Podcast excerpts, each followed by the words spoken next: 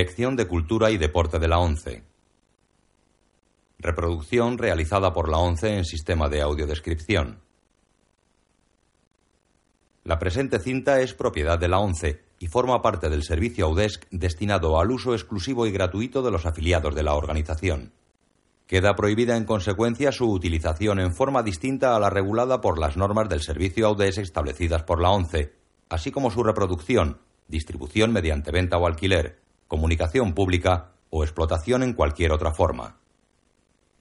Audiodescripción 11 1997, remasterizado en 2003.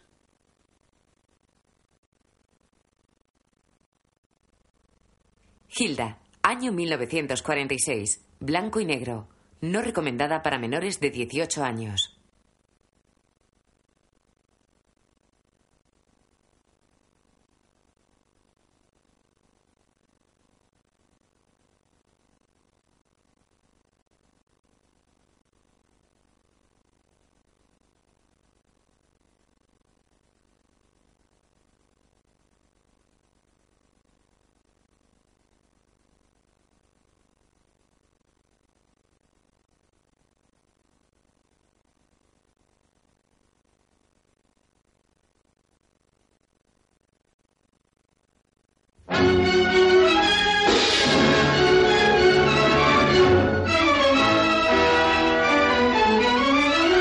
Pictures Corporation presenta a Rita Hayworth en Hilda. Con Glenn Ford, George McCready, Joseph Calleya, Stephen Gray, Joe Sawyer, Gerald Moore, Robert Scott, Ludwig Donath y Don Douglas.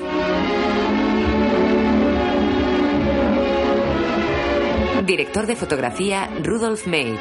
Guión Marion Parsonet. Dirigida por Charles Vidor.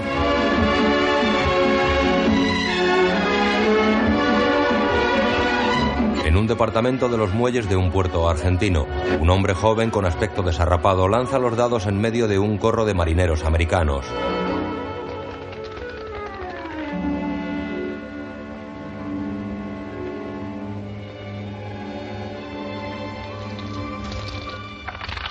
Para mí un dólar era un dólar en cualquier idioma. Era mi primera noche en la Argentina y no sabía gran cosa sobre la gente de aquel país. Pero conocía a los marineros americanos y sabía que había llegado el momento de marcharme. Tras ganar, recoge los billetes del suelo, se pone el sombrero y sale.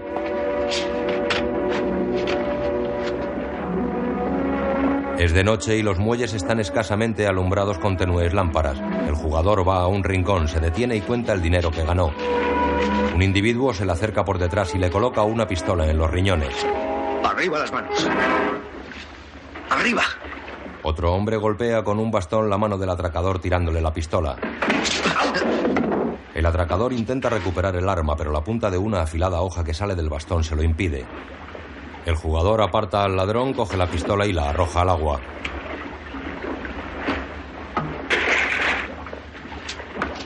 Claro. El ladrón se marcha. El hombre del bastón cierra la hoja presionando el extremo contra un cajón de madera. Su vestimenta es elegante. Un bastón así resulta muy útil. Es un amigo fiel y obediente.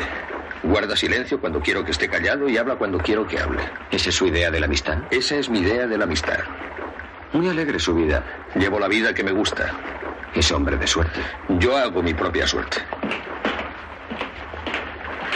¿Qué está haciendo en un barrio como este? Vine para salvarle la vida. No exagere, no me habría matado si le hubiese entregado el dinero. Pero usted no pensaba entregárselo. No, sospecho que no. ¿De dónde lo sacó? ¿El qué? El dinero que iba a costarle la vida. Jugando.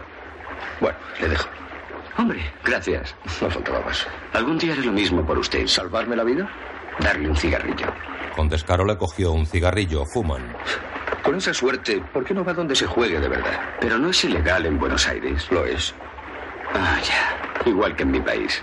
Hay un casino como a media hora al otro lado de la ciudad. Le da una tarjeta. Aquí tiene la llave. Gracias. Pero no vaya. ¿Por qué no? No le dejarán usar sus propios dados. No creí que se me notara. El que hace su propia suerte como yo reconoce a sus colegas. De todas formas, no le dejarán entrar sin corbata. El hombre se aleja. En los lavabos del casino el jugador se pone una corbata y se acicala. Se quita una mota de la nariz. Un hombre con bigote se le acerca por detrás. La mota no está en su nariz todavía. El hombre sale. Entra el mozo de los lavabos. ¿Quién es? Un fisgón. ¿Le pongo un buen perfume adecuado para la nobleza? No, gracias. Mm. Tenemos polvos de talco suaves como la seda. No, gracias. ¿Toalla? Sí, gracias. El jugador sale seguido por el mozo que va cepillándole el traje. Pasa una guapa chica con un amplio escote. ¿Quién es esa? Una arpía. Da una moneda al mozo. ¿Y a mí de qué me clasifica? Mira la moneda. De paleto. El jugador se dirige a la sala de juego. Un empleado le cierra el paso, le muestra la tarjeta que le dio el hombre del muelle y el empleado le abre la puerta.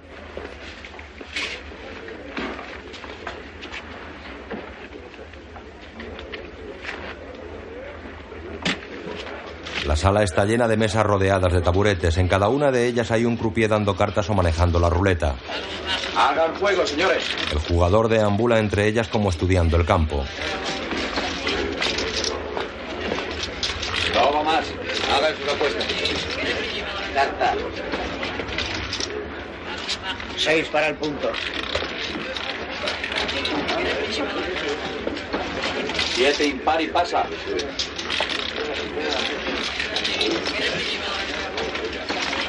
Nueve gana. Hagan juego, señores.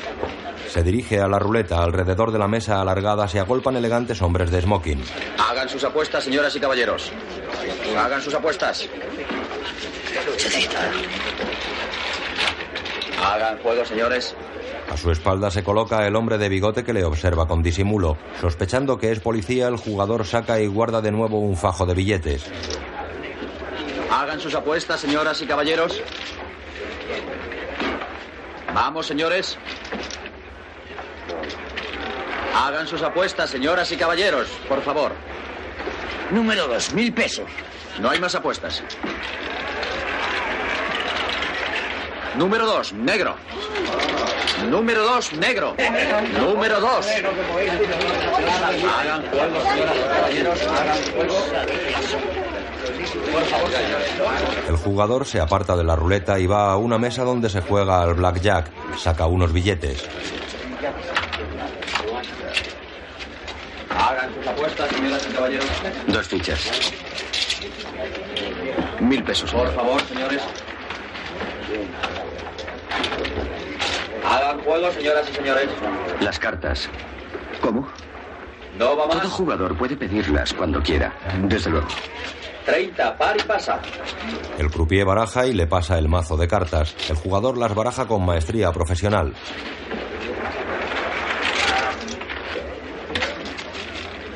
Luego las devuelve al croupier. Reparte. Al jugador le toca un as y una jota.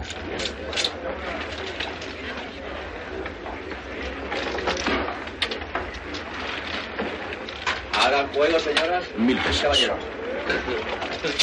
El jugador gana la mano. Vamos, señores. Hagan juego. Las cartas. Desconcertado, el croupier busca con la vista a su alrededor. Baraja y le da el mazo. El jugador vuelve a barajar. No va más. Dos, negro. Hagan juego, señoras y señores. Hagan juego, señoras y señores. Hagan sus apuestas. Hagan sus El croupier reparte y el jugador vuelve a ganar. Hagan sus apuestas. Va bola. 17, impar y pasa. El croupier hace una señal a otro más maduro que se acerca y le releva. Hagan juego, señores. El nuevo croupier baraja. Las cartas. Hagan sus apuestas. El jugador baraja con habilidad. Pasa el tiempo y las fichas se acumulan frente a él.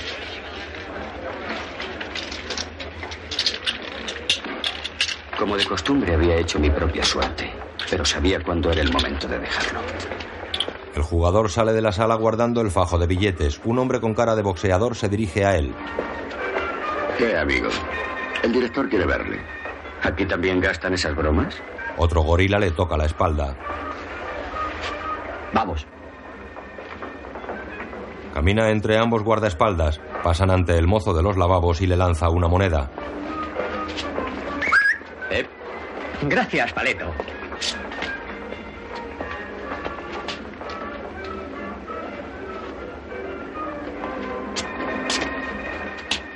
Le conducen por una escalera que lleva al despacho del dueño del local. Entran. No hay nadie.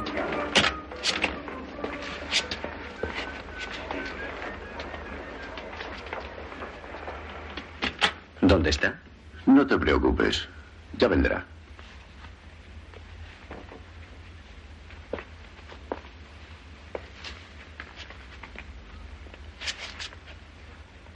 ¿Queréis ganar mil pesos cada uno? Con dinero no te vas a librar de esta, amigo. Me dan lástima. Un momento. Intenta golpearles, pero son ellos los que le sujetan y golpean. Aparece el dueño.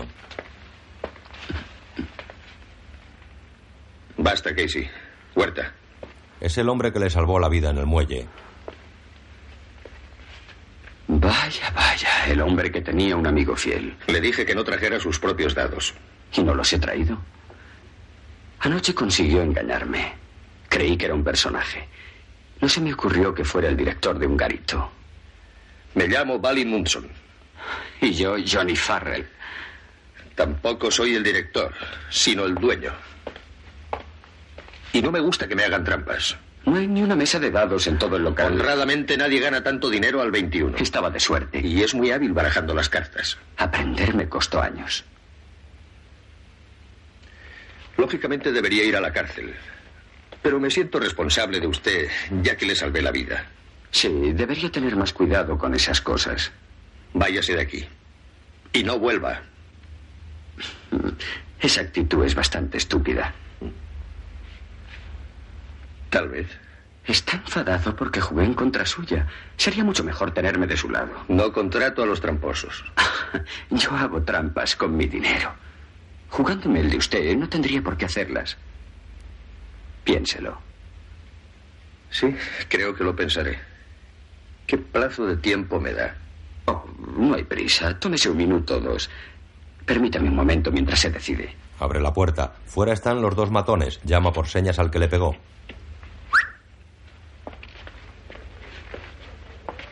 Usted no.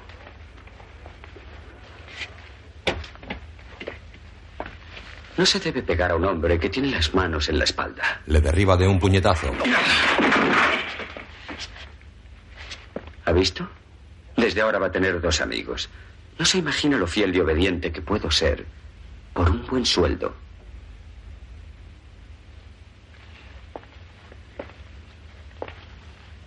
Pero tengo que saber una cosa, que no hay una mujer en su vida. No hay mujeres en mi El vida. juego y las mujeres no van bien. Eso es lo que yo digo siempre. ¿Qué? ¿Cambiamos de conversación? ¿Así es que la ha habido? Oiga, señor Munson. Yo nací anoche cuando le encontré en ese callejón. No tengo pasado, solo futuro. Así quiero que sea. Prosperé rápidamente con Munson. Al principio me limitaba a observar el juego y las operaciones. Y por cierto, por aquel entonces terminó la guerra. Grandes titulares de prensa. Alemania se rinde. En el casino se celebra una gran fiesta.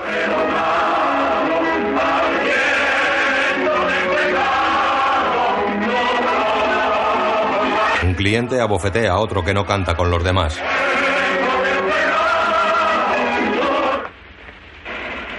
Desde su oficina, Munson, el dueño, abre una pantalla a través de la que puede escuchar el sonido de la sala.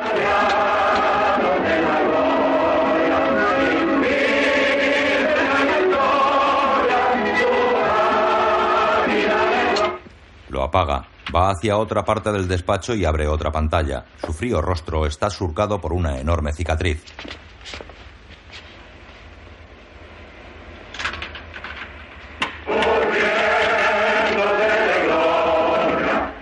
Entra Johnny, el jugador, con dos vasos. Lleva elegante smoking. Grandes noticias. He venido a celebrarlas contigo. Así. claro.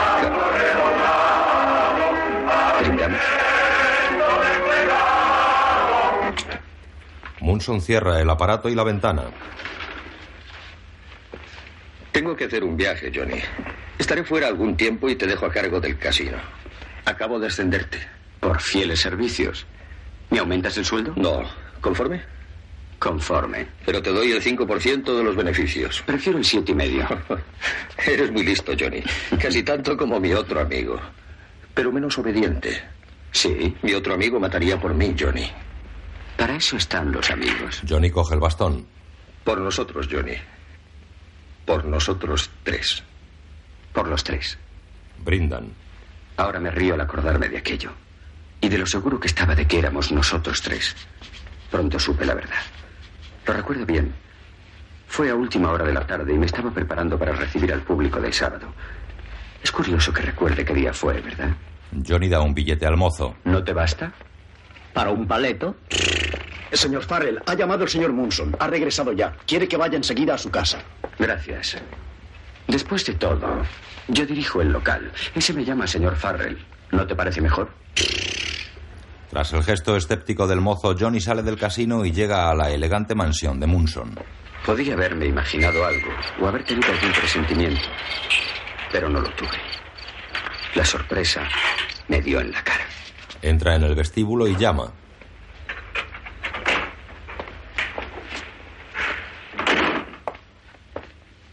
Balin.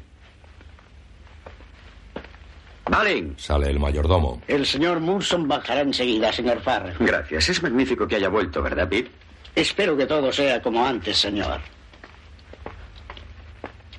El mayordomo se retira. Johnny va hacia el bar del salón. Desde arriba Munson le llama.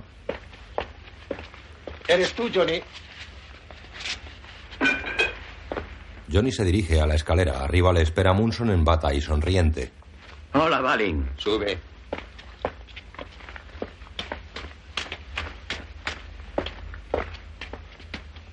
¿Se puede saber qué te pasa? Soy feliz, Johnny. Enhorabuena. Ahora verás por qué. ¿Dónde está el canario? ¿Cómo lo sabes? ¿Cómo sé qué? ¿Con que no lo sabes? Munson le lleva hacia el dormitorio. Aquí es donde está el canario. Qué sorpresa, una mujer cantando en mi casa, ¿eh? Sí, es una sorpresa. Al escuchar la voz que canta, la cara de Johnny se transforma.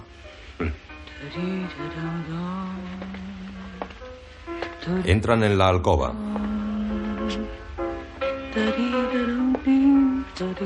Hilda, ¿estás visible? ¿Yo? En escotado de Savillé y con una hermosa melena ondulada, el bello rostro de Hilda transforma su sonrisa en un gesto de preocupación. Pues claro que sí.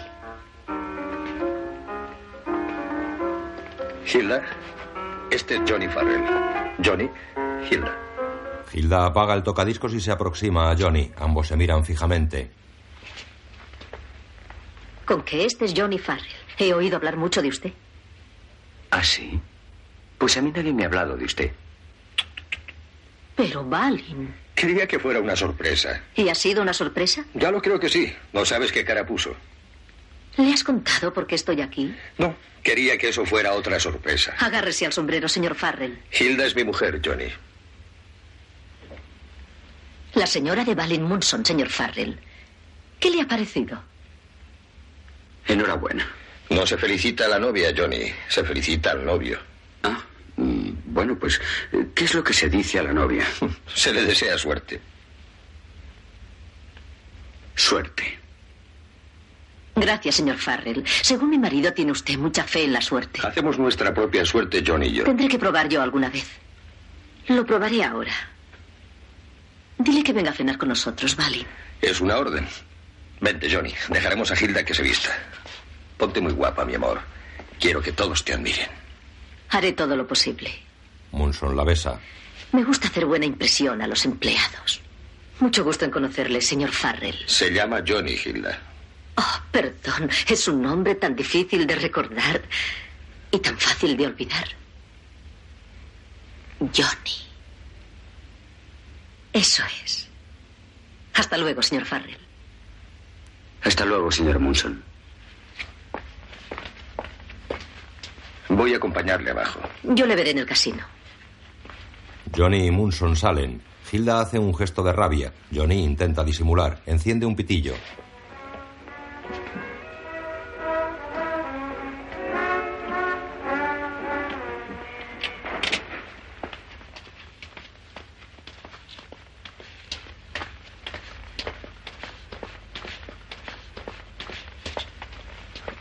Razón no le caes bien, Johnny.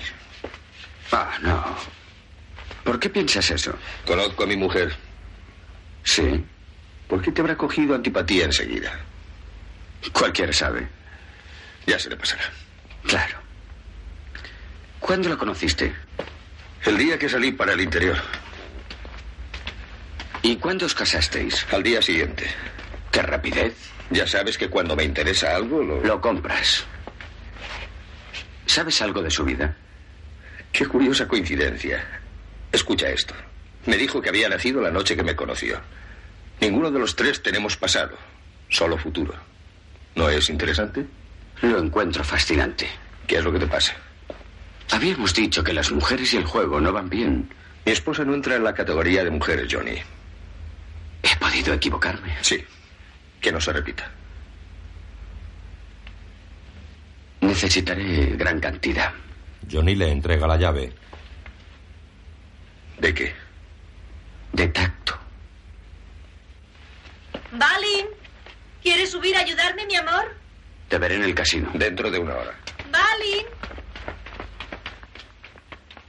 Me costó un esfuerzo sobrehumano marcharme. Contuve el impulso de volver a su habitación y pegarle. Lo que me asustó fue que también deseaba pegarle a él. Hubiera querido verles juntos sin que ellos me vieran a mí. Quería saber. Nunca consigo cerrar una cremallera. A lo mejor ese es mi símbolo. ¿Tú qué crees? Has estado muy grosera con él. ¿Con quién? Con Johnny. ¿De veras? Lo siento. Esa es una de las cosas que tendrás que enseñarme, Balin. Buenos modales. Quiero que te lleves bien con él. ¿Estás seguro? ¿Por qué lo dices? Es un hombre muy atractivo. A su manera. Es un muchacho. Los muchachos se hacen hombres de repente, Balin. Casi cuando estás desprevenido. Pero yo estaré prevenido. En el casino. Sus zapatos. Ya era hora. ¿Quiere que se los ponga, señor? ¿Por cuánto dinero? No es cuestión de dinero. Porque este es un punto de vista muy... El punto de vista del gusano. Es a menudo certero. Es todo un filósofo, ¿eh? Uno oye rumores. ¿Ah, sí? En los lavabos se oyen todos los chismes. Sí. Dicen que es guapísima, muy joven y norteamericana. Usted también es joven y norteamericano. Será muy interesante verlos juntos. A lo mejor lo más práctico es despedirle a usted. Johnny se pone un smoking blanco, entra el guardaespaldas. Johnny. ¿Eh? De parte del señor Musson, que está. que están aquí. Gracias. Oye, ¿la has visto? Idiota. ¿Qué he hecho? Silbar, te he oído. Después de todo, es la señora Munson. Con qué más cortesía, ¿eh? Sí, será interesante verlos juntos. Johnny baja y entra en la sala de juego. En ese momento llega un hombre bajito con perilla y se dirige a la ruleta.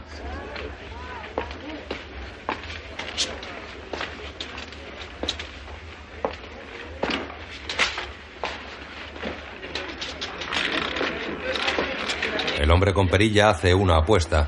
Gana, recoge sus fichas y se va. Johnny se dirige al croupier.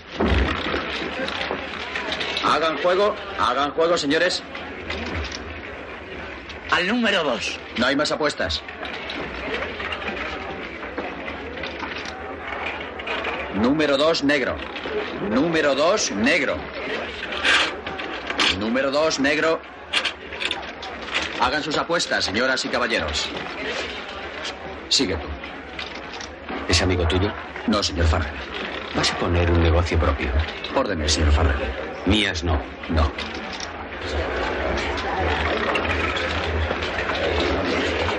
Johnny sale y se encuentra con Munson que baja del despacho.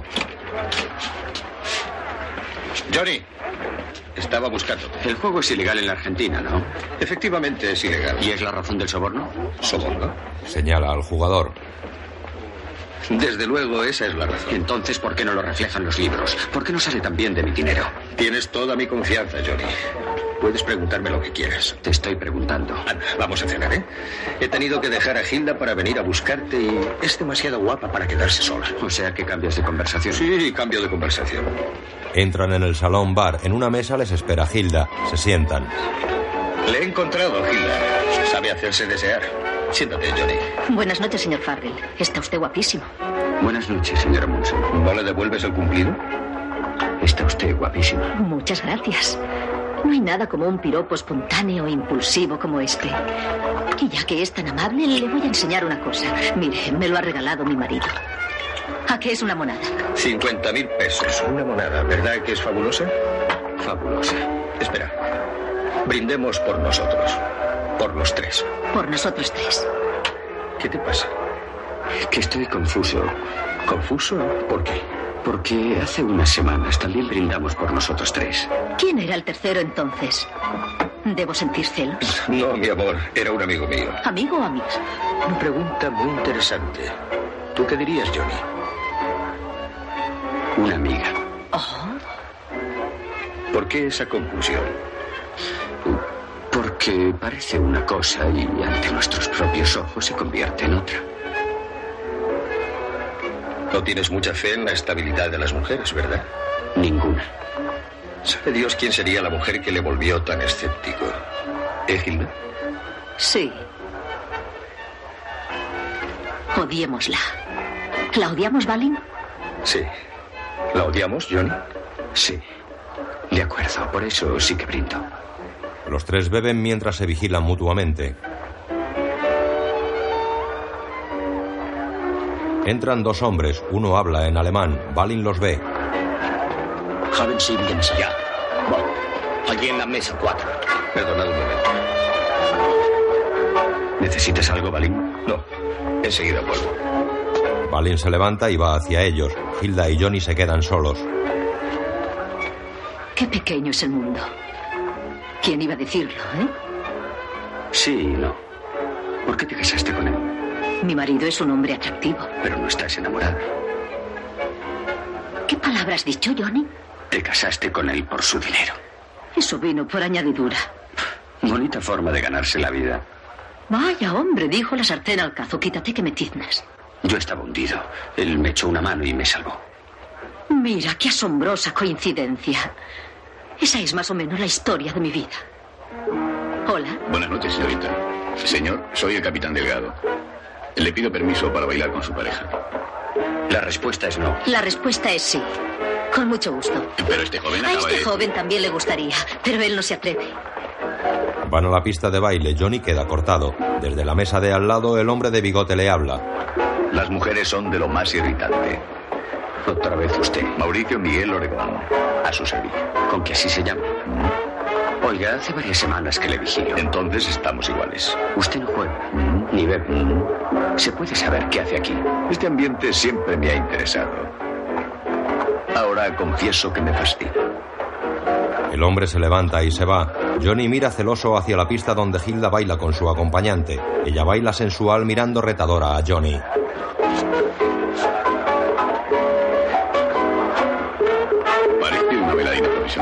Lo soy. Bueno, lo era. Se estrecha contra ella. Eso va contra nuestro reglamento. Ah, yo siempre obedezco los reglamentos. Desde su mesa Johnny no le quita ojo.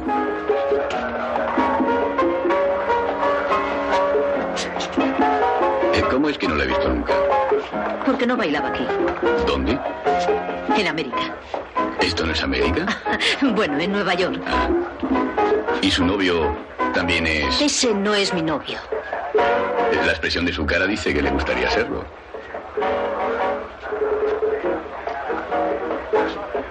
Ella mira a Johnny y para provocarle se estrecha sensualmente contra su acompañante. Johnny se remueve inquieto, luego se levanta y se va.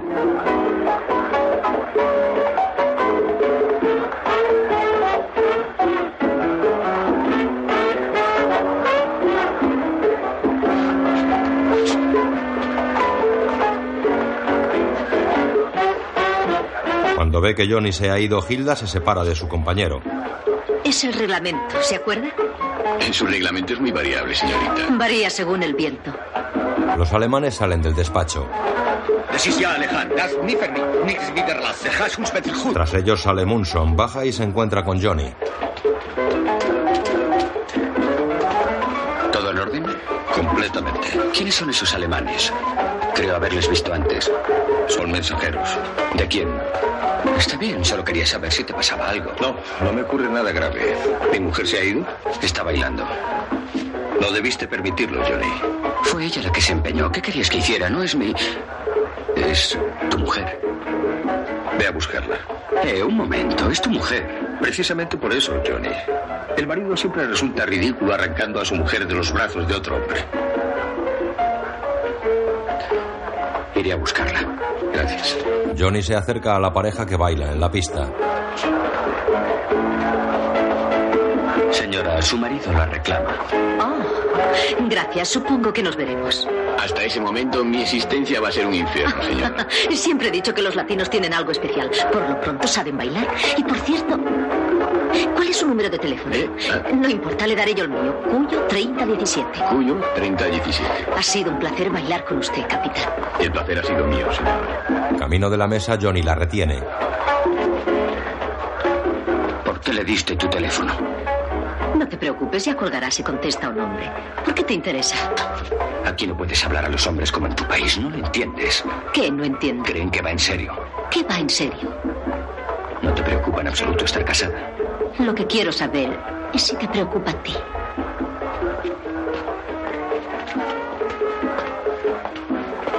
Empiezo a creer, Balín, que he juzgado mal a tu Johnny. ¿Ah, sí? Sabe ser muy simpático y protector. Johnny se ocupa de todo lo que me pertenece. ¿Dirige el local? Dirige el local. ¿Ha oído, Johnny? Tiene que ocuparse de mí porque pertenezco al jefe. ¿Qué le parece eso? Yo hago toda clase de trabajos. Seguro que este es el más raro que le han ofrecido.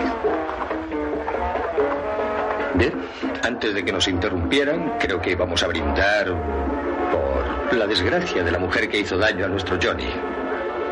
¿No, Hilda? ¿No brindas por eso? ¿Por qué no? Desgracia sobre esa mujer. Beben. Johnny la mira fijamente. Balin observa a ambos. En su dormitorio sobre la cama, Hilda se revuelve nerviosa. Tuvo el valor de decirlo, pero sé que le dio miedo. Que tendría pesadillas. Una persona tan supersticiosa como Hilda, pidiendo en voz alta la desgracia. Llaman a la puerta. Es Munson. Hola. ¿Aún estás vestida? Sí.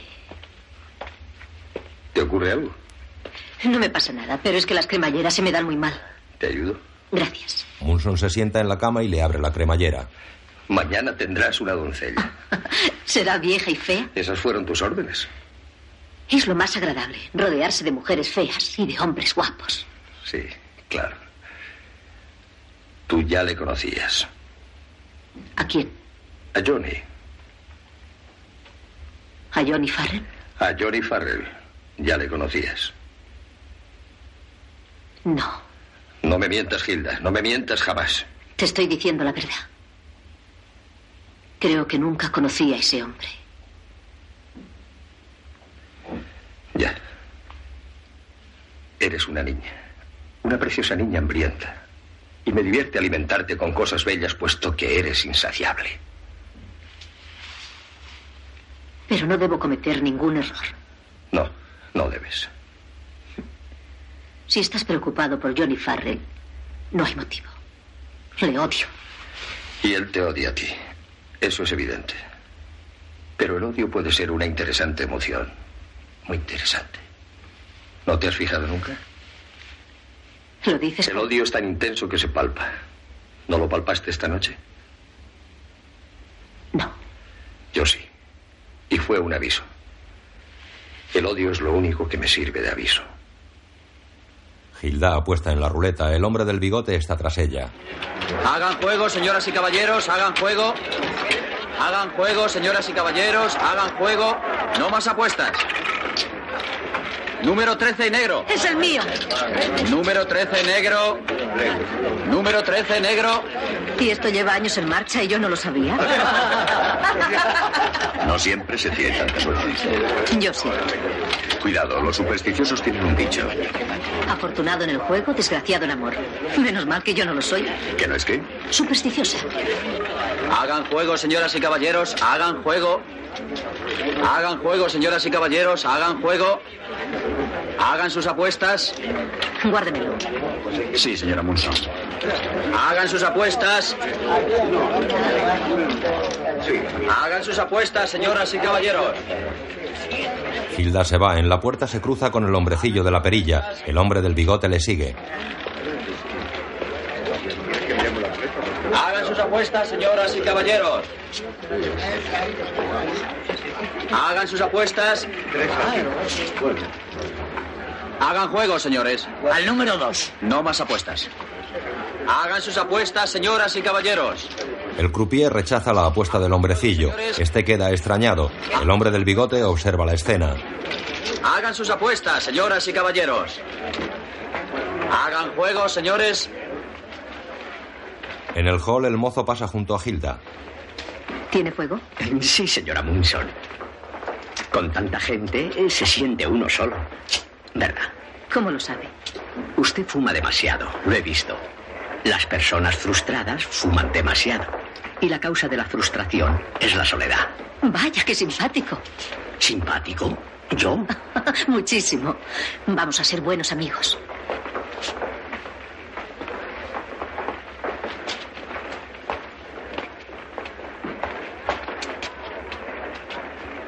Hilda se aleja mirando con asco el pitillo. Lo tira dando contra la chaqueta de un joven con aspecto de galán. Oh, perdone. ¿Quería quemar mi chaqueta? No, me estaba deshaciendo de mi frustración. Y aterrizó encima de mí. ¿Eso puede significar algo? Oh, ya lo creo. Que vamos a tomar una copa juntos. No. Ve a Johnny. ¿Y eso qué? Con mucho gusto. Hilda se va del brazo del galán. Johnny pasa junto al mozo. Ahora se verá. ¿El qué? Si es un caballero, como dice usted, o un paleto, como digo yo. La guapísima está en el bar. Creo que va a tener problemas. ¿Ah, sí? ¿Qué clase de problemas? Con un hombre y muy atractivo. El millonario que paga todo está en el despacho. También va a tener problemas.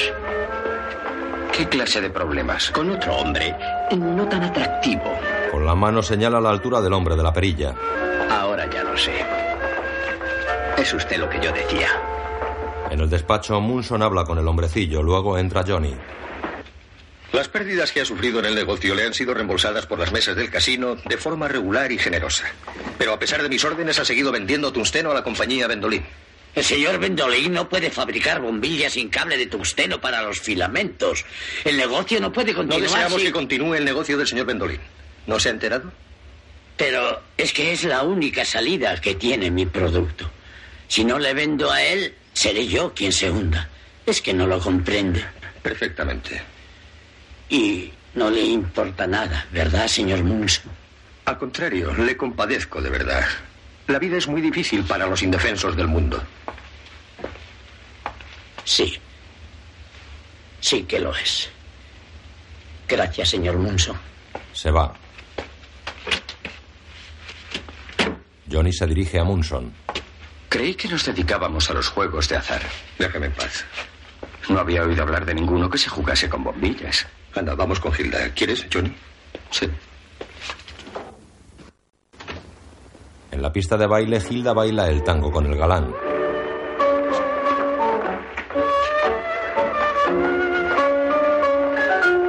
Se acerca Johnny, la agarra del brazo y tira de ella. Hilda, A lo mejor no te has dado cuenta, estoy bailando. estabas bailando. ¿Eh? ¿A qué viene esto? Ya te irás acostumbrando. Aquí todavía no he conseguido terminar un baile. Cuando venga Valin quiero que esté sentada a una mesa sola. ¿Seguro que es Valin quien no quiere que tenga amigos? ¿Quién es este hombre? ¿Se puede saber? Johnny Farrell, el director del local. Este es Boy Evans. Acaba de llegar de Nueva York. Es guapito, ¿eh? Una monada. Llévatelo de aquí. Me gusta mucho. Si él se va, yo me voy. Por mí haz lo que te parezca. Bueno, ¿qué esperas? Nada. Vamos a algún sitio a divertirnos. Como yo decía. Exactamente, sí, señor. No me conoces, ¿verdad? Si yo fuera un rancho me llamarían tierra de nadie. Hilda mira retadora a Johnny. Se van. En la barra el hombrecillo bebe un vaso de un tirón. Munson baja. Johnny le recibe.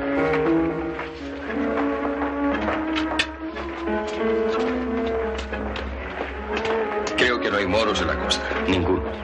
Van a una mesa y se sientan. El hombrecillo les vigila.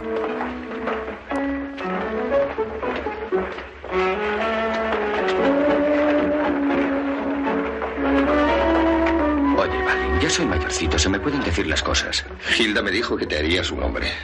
Por cierto, ¿dónde está? ¿Hilda? Sí, Hilda. Se aburría. Están poniendo una película americana y se ha ido a verla. ¿Sola?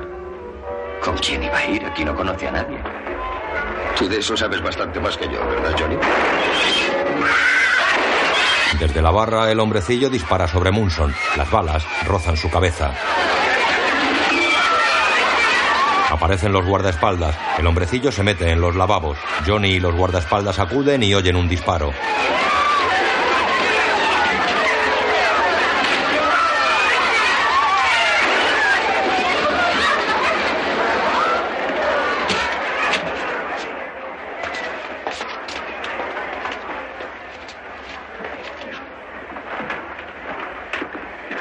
Está muerto. Llega el del bigote. Qué mala educación quitarse la vida en público. El mar hubiera sido más discreto. Solo los idiotas se arruinan jugando. ¿Jugando? Claro que sí. Johnny se va. Sale el mozo que mira irónico al del bigote. Johnny va a la barra donde Munson está conmovido por el suceso. Vamos a casa, Valen. ¿Qué le ha pasado? Vamos. En su casa suben hacia las habitaciones. Munson está cabizbajo. ¿Se ha matado, Johnny? Sí. Cuando un hombre se vuelve tan débil que acepta el soborno, ya es un moribundo. A ti no te ha preocupado, ¿verdad? Que se matara, no. Pero sí me preocupó descubrir que tuviste miedo. No, no, me asombré. Comprendí que podía sucederme algo. Por eso te voy a revelar una cosa. Pasa. Entran en una sala. Ven aquí. Munson le lleva hasta un cuarto oscuro. Enciende la luz. No te olvides de esto. En la pared hay un cuadro. Munson lo eleva y aparece una caja de caudales empotrada. Ni tampoco de esto. Abre la caja y luego la cierra.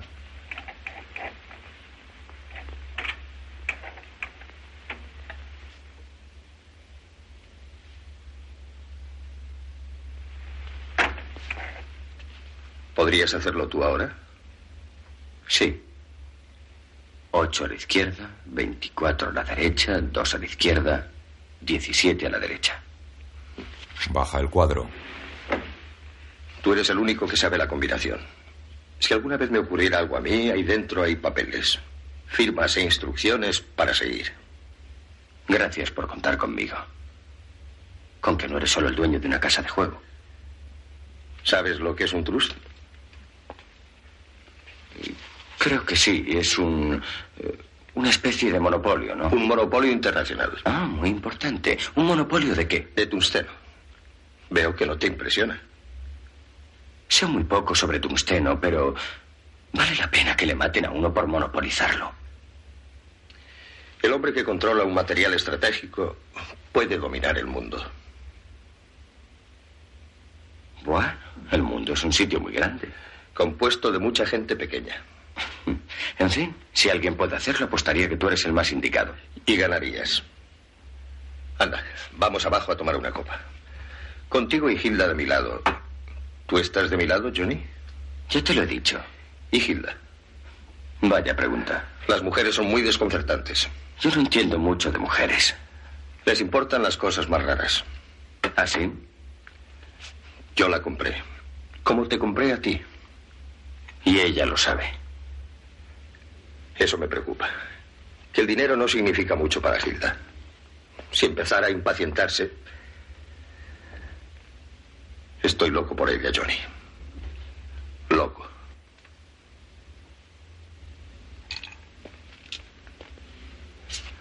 ¿Tú qué opinas? Me parece estupendo, porque ella está de tu lado, Valen. También apostaría por eso y ganaría.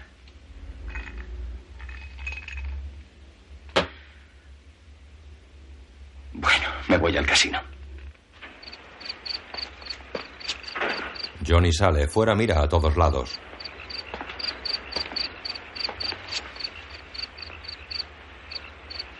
Mira el reloj.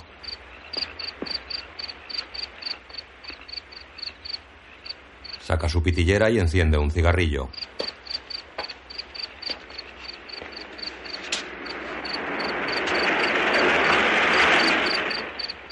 Llega Hilda en un descapotable acompañada por el galán. Descubre a Johnny y comenta hacia su acompañante.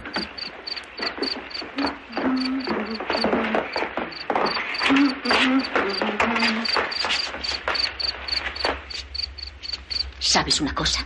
Tengo la extraña sensación de que no estamos solos. Estamos embrujados. A lo mejor si vamos dentro se nos pasa. Además de guapo, eres muy inteligente. Vamos. Johnny interviene. No. Ahora tengo la extraña sensación de haber oído una voz. Sospecho que la señora olvidó decírselo. Su marido vive aquí. Llevo mucho tiempo tomándome a los maridos gota a gota en pequeñas dosis y ya estoy completamente inmunizado contra ellos. Tú has terminado por esta noche.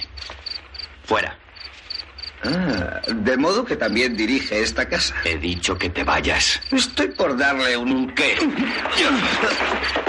Johnny le golpea y cae al suelo. El hombre se levanta, se coloca el sombrero y se va.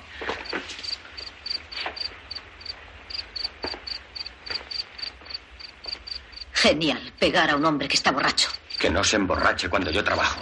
Cuando tú trabajas, Creí que estaba claro. Yo me ocupo de todo lo que pertenece al jefe. lo que es suyo es tuyo. Esta noche has estado en el cine, sola. Ah, sí. ¿Quieres saber si me he divertido? Le dirás eso. Es lo que yo le dije y es lo que tú le dirás. Obligarme a engañar a mi marido. Tengo que darte una noticia. No solamente te compró, está enamorado de ti. ¿Y eso te extraña tanto? Y tú no harás nada. Yo que- también te voy a dar una noticia. Pienso hacer lo que me parezca cuando me parezca. Una vez fui fiel a un hombre. Y mira lo que pasó. Entonces me dije a mí misma. No estoy que- hablando de nosotros. Estoy hablando de él. Ah, sí.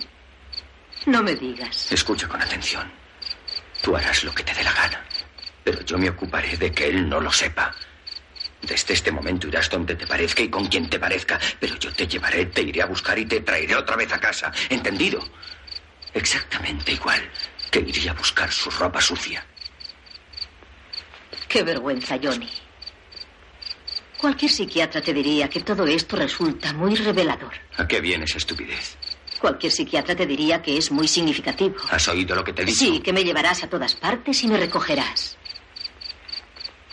Para proteger a Bali.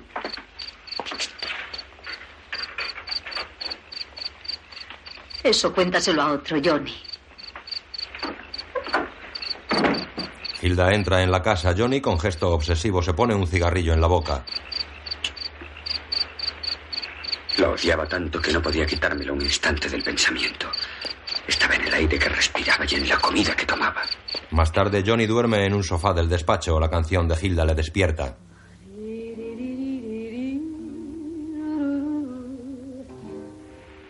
Al principio creí que era un sueño. Al fin y al cabo llevaba noches oyendo su voz en sueños. Pero de pronto comprendí que no lo era. Mira un reloj eléctrico. Son las 5 de la mañana.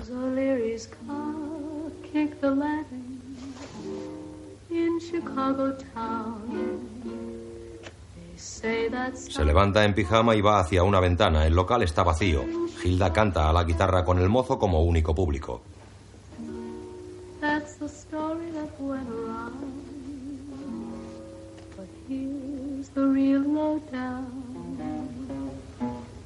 Put the blame on Maine boys. Put the blame on me. Mame kissed a buyer from out of town. That kiss burned Chicago down. So you can put the blame on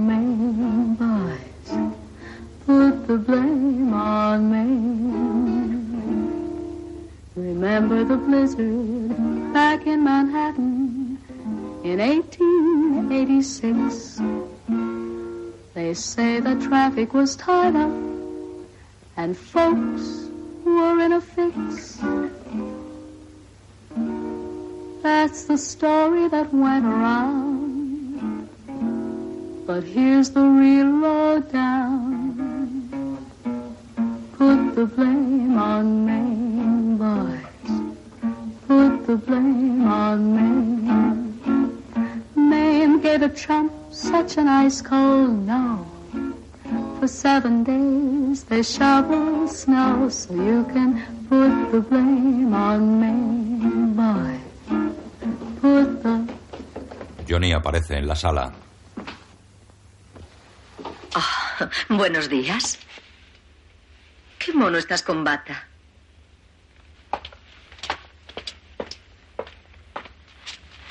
¿Qué estás haciendo? Cantando mi amigo. ¿Algún inconveniente? ¿Cuánto tiempo llevas aquí? ¿Cuánto? Cinco canciones. ¿Y tú qué haces? Escuchando, he terminado el trabajo. ¿Verdad que es una canción de mucho sentimiento y muy... Largo de aquí. Vuelve a tus lavabos y no te pases de listo. es echar margaritas a los puercos, ¿eh, tío Pío? Tío Pío se va, ella deja la guitarra. Bueno, aquí está la ropa sucia para que la lleves a casa. ¿De dónde vienes? De nadar. Seguro que no me crees. Y seguro que Valin tampoco, a no ser que tú se lo confirmes. Tú fuiste a nadar conmigo. ¿Verdad que lo pasamos muy bien? ¿A nadar? Eso es lo que he dicho. ¿Y tu traje de baño? Debajo de este. ¿Quieres verlo? Voy a vestirme. Eh, Siento hacerte salir a estas horas de la mañana, pero ¿a ti se te ocurrió la idea? ¿Por qué te metes en complicaciones? Deja que él averigüe la verdad. ¿O tienes miedo de lo que pueda hacerme? Él hace intención de irse. Johnny. Yo lo tengo. ¿Qué? Miedo. ¿Tú? Johnny. Ojalá no hubiera. ¿No hubieras qué? Casarse por despecho es una estupidez. ¿Despecho por qué? Por ti.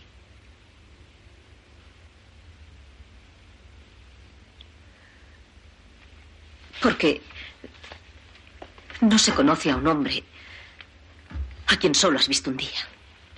Él tampoco te conoce a ti. De modo que estáis en paz. No puedes quejarte.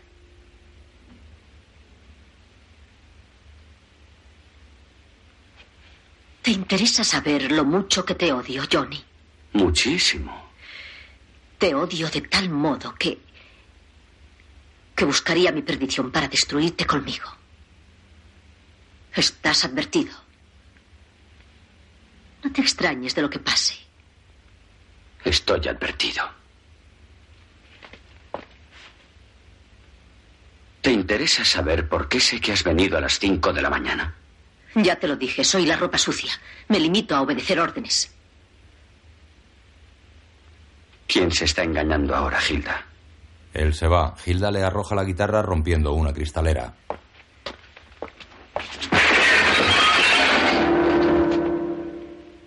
Munson, con gesto preocupado, espera sentado en el sofá de su casa. Mira el reloj.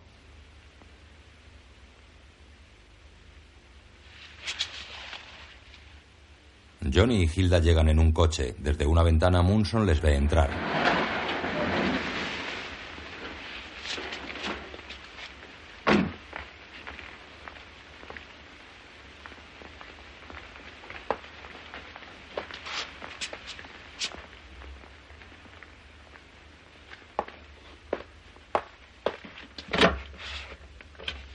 Ahora que me has entregado, ¿no vas a esperar a que el amo te dé un recibo?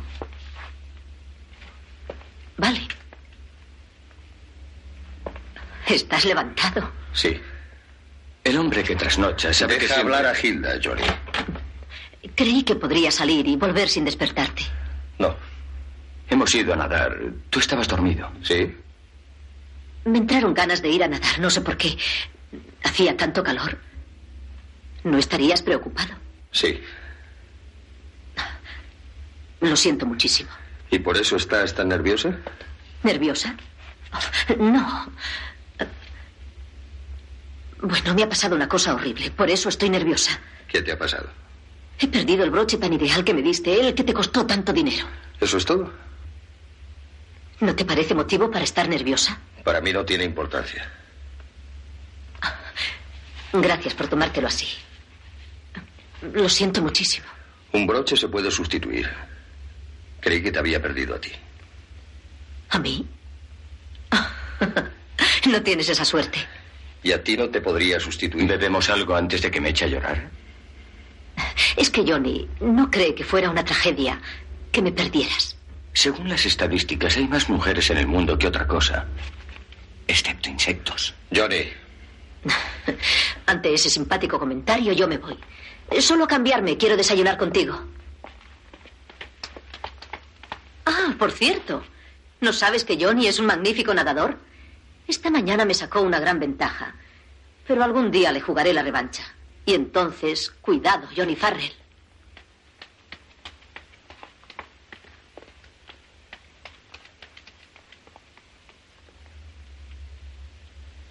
Johnny, Sí.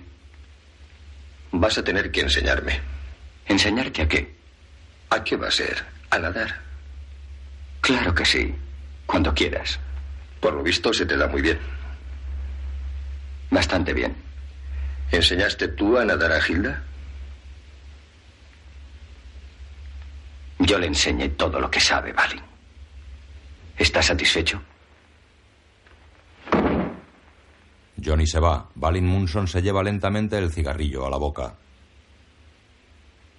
En el casino se hacen preparativos para el carnaval. La orquesta ensaya.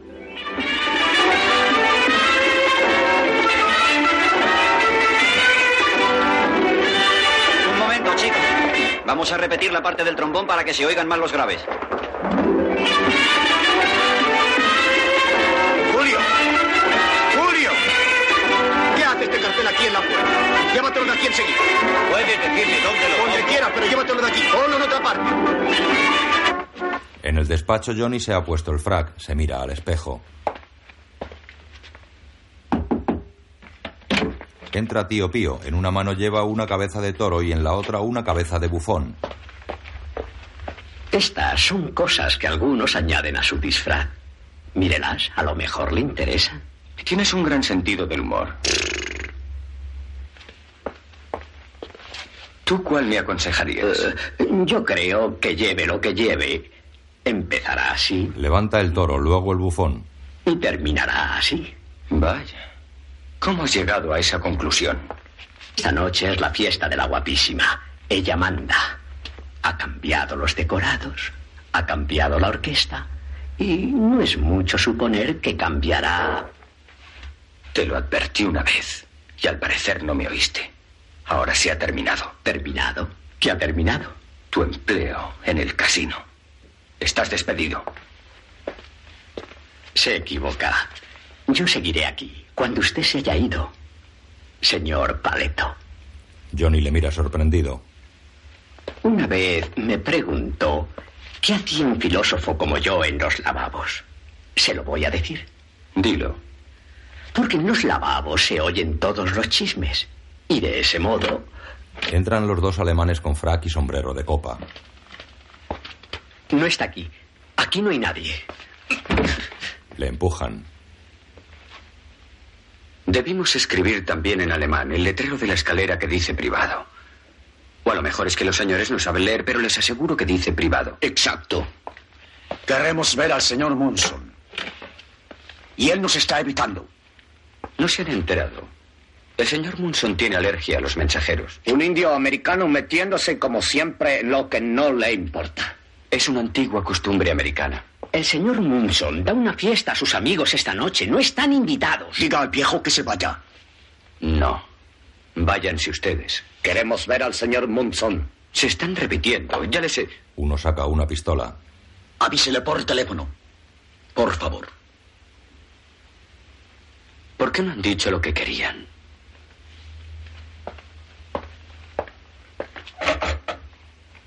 ¿El señor Munson? Soy el señor Farrell. Hay a quien le gusta añadir esto a su disfraz. En mi colección hay dos preciosas cabezas de cerdo que... Déjalo, tío Pío. Con sus caras les basta. Hola, Balin. Hay aquí un par de hombres con acento alemán.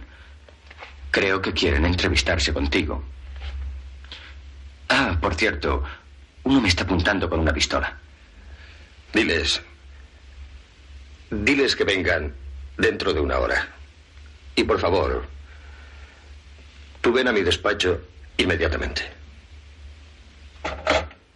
En su dormitorio, Hilda está vistiéndose para el carnaval. Su doncella la ayuda. Abre la ventana. Fuera la multitud ruge con sus cabezudos, disfraces y serpentinas.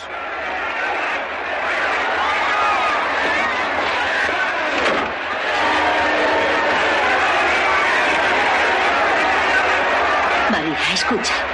El carnaval. Sí, hijita, el carnaval. ¿Qué significa? El carnaval son los tres días que preceden a la cuaresma y en países católicos se dedican a fiestas y diversiones. Luego viene el ayuno y la penitencia. En una palabra, que nos quiten lo bailado.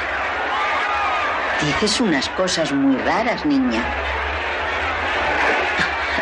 María, tres días de no pensar en nada y luego pagar las consecuencias.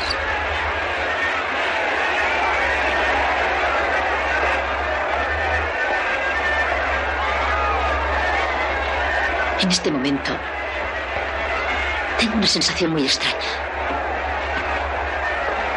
No se lo digas a nadie, pero soy muy supersticiosa. No lo repitas. No. Tengo la sensación, no sé por qué, de que este es el fin. ¿El fin? Quiero decir que para mí también es carnaval. Hilda, ¿Qué hay, Balín? ¿puedo pasar? Claro que sí. Me voy a retrasar un poco. Johnny te llevará a la fiesta. ¿Qué te pasa? ¿A mí? Esta noche estás muy nerviosa por algo, mi amor. Puede que esté en el aire. Quizá no hayas debido abrir la ventana. Ciérrala.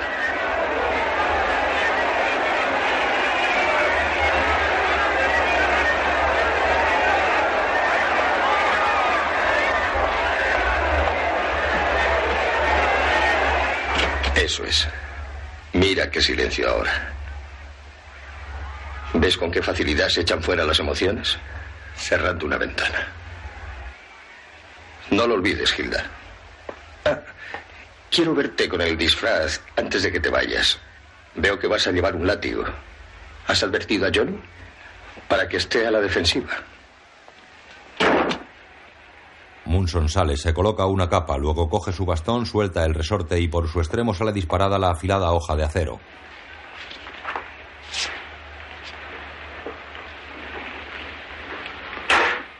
En el salón del casino, Hilda y Johnny bailan. Ambos llevan antifaz.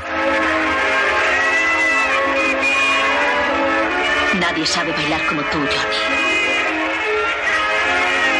Cuando una mujer baila contigo, es como si fuera parte de ti. Es como si... Creo que sigue siendo la misma. Siempre charlabas por los codos mientras bailábamos. Y tú decías, por amor de Dios, Hilda, cada cosa a su tiempo. Y luego añadías, habla o baila, pero no hagas las dos cosas al mismo tiempo.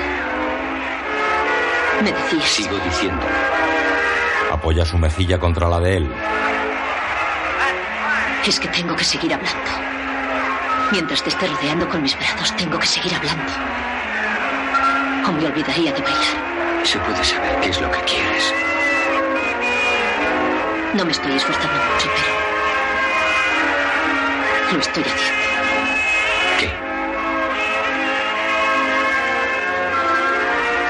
Échame el sombrero para atrás. Está bien así. Échalo para atrás. Violentamente él lo hace.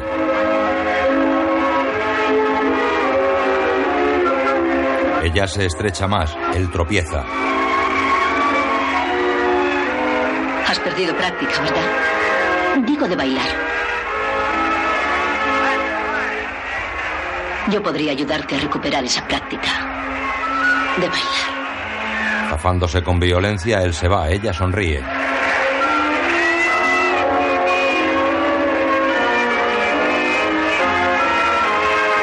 Johnny se coloca un pitillo en la boca, una mano se aproxima y se lo enciende con un mechero. Es el hombre del bigote. Buenas noches, señor Farrell. Obregón. Como ve, estoy otra vez. Sí, prácticamente en familia. Estamos todos. Sí, estamos todos, señor Farrell. Le sugiero que acompañe a casa a la señora Munson. ¿Me sugiere? Esto se va a poner feo. Sería conveniente que se la lleve de aquí antes de que se quiten las máscaras a las 12. Habla como un personaje de melodrama. Perdone. Es el guardaespaldas. Quítese de en medio. Ah, Johnny, ya ha llegado el relevo. El drama ya está completo. ¿Qué broma es esa? ¿Qué quieres? Eh, tengo una carta para ti. Johnny la lee. Dijo que sentía mucho no haber podido despedirse. Puede recoger la ropa sucia en el Hotel Centenario alrededor de las dos. Espero que no sean malas noticias. Johnny, se fue corta. Nada, créeme. Pero a ti te has sentado como un tiro. Cualquiera diría que era tú. Vuelve a tu puesto y comprueba la identidad de todos los que entran. Está bien, está bien. Pero ella no ha entrado. Se ha marchado. Johnny la busca con la mirada. ¿Ha perdido algo, señor Farrell? Obregón se va. Johnny descubre a Munson.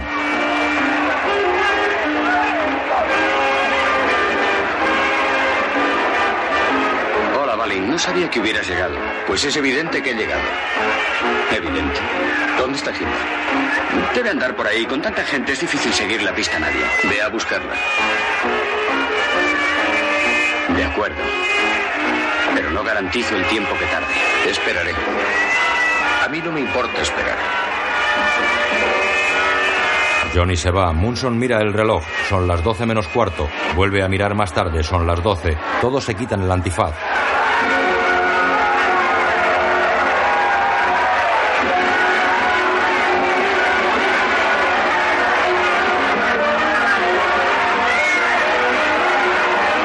Chicas tiran del antifaz de Johnny.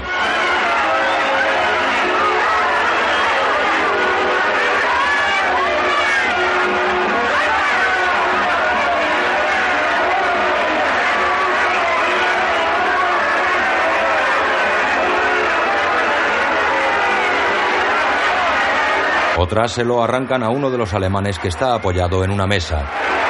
¡Quítese el antifaz! ¡Hay que quitarse el antifaz! El alemán cae muerto al suelo.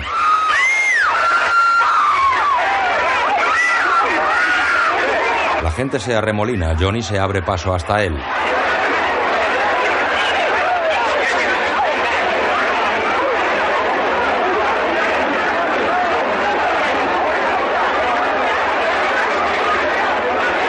Johnny busca a Munson. Mira hacia arriba, la persiana del despacho se está cerrando. Corre escalera arriba. Entra. Balin fuma en la oscuridad. Sería una buena idea marcharnos a casa, Valin. ¿Por qué? ¿Porque un hombre bebió demasiado?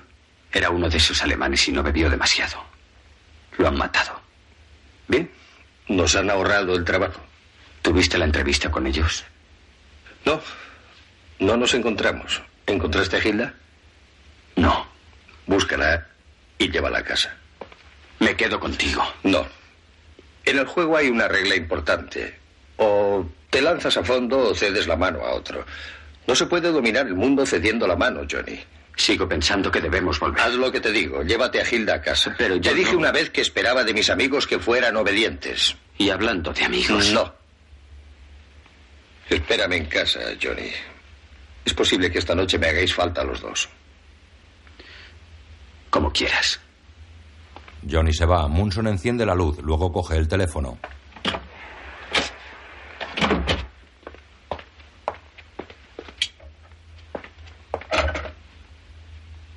El señor Munson al habla.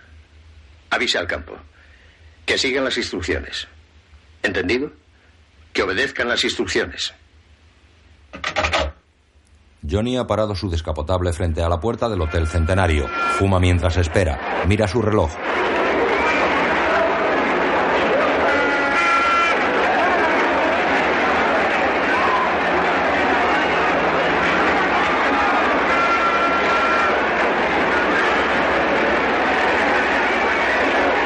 Hilda sale del hotel, ve a Johnny, sonríe y levantando su larga pierna se monta en el coche sin abrir la puerta. Sin mirarla y sin esperar que se siente, Johnny arranca.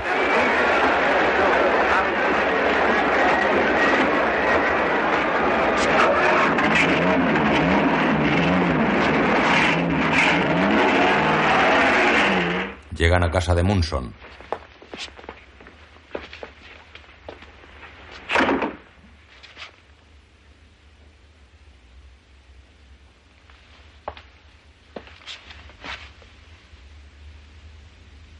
Balin no tenía razón, ¿verdad? ¿En qué? Dijo que se podían suprimir las emociones, cerrando una ventana. Él saca un pitillo, aparta su mirada de ella.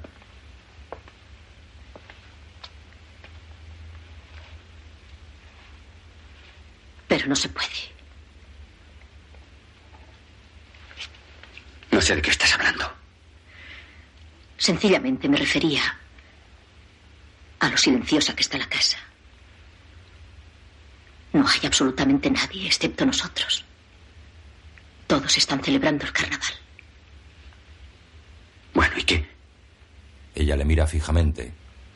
Un simple comentario. Buenas noches, Johnny. Ella corre escalera arriba. Johnny se lanza hacia el bar y se bebe una copa de un tirón.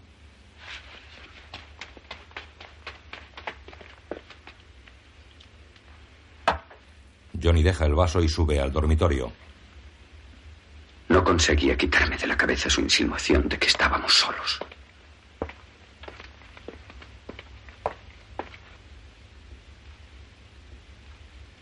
Pensé en Balin en el casino, con la vida en peligro. Mientras ella sabía que todos sus planes, todos sus sueños de grandeza se vendrían abajo por culpa de ella. Sabía que él no tenía la fuerza necesaria para echarla y que yo sí podía hacerlo. Tenía que hacerla desaparecer. Por él. Hilda. Ella aparece, se miran.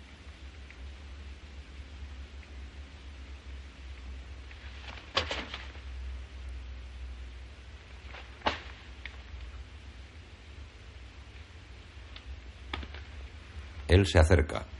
Vístete, te vas de aquí. ¿Nos vamos, Johnny?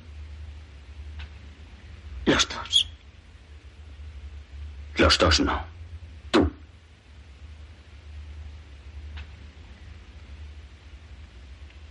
Tú me odias, ¿verdad? No tienes idea hasta qué punto. Ella se aproxima a Johnny. El odio es una emoción muy intensa. ¿No lo has notado? Muy intensa. Acerca su boca hasta casi rozarla de él. Yo también te odio. De tal modo que... que creo que voy a morir. Cariño.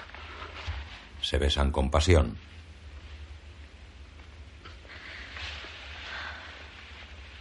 Creo que voy a morir de odio. Asustados por el ruido, se separan. Dejaste la puerta abierta al entrar. Johnny se lanza a la puerta, sale y mira hacia el vestíbulo. Munson sale precipitadamente de la casa. Vale. Johnny sale tras él, pero cuando llega a la calle el coche ha partido.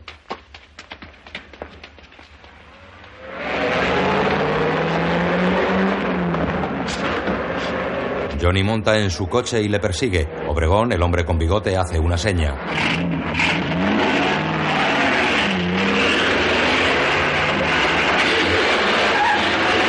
Obregón sube a un coche de policía que sale tras ellos. Munson llega a una pista de aterrizaje donde una avioneta le espera. Los coches de Johnny y Obregón se acercan a la pista. Cuando llegan, la avioneta está despegando. Munson escapa dentro.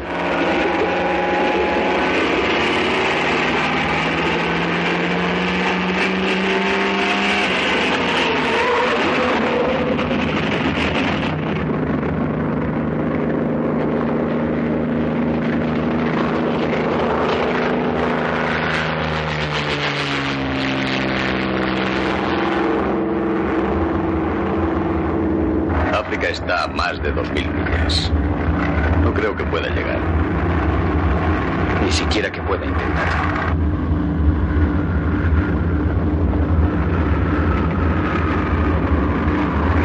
Al fondo, sobre el marino, la avioneta cae y desaparece tras estallar.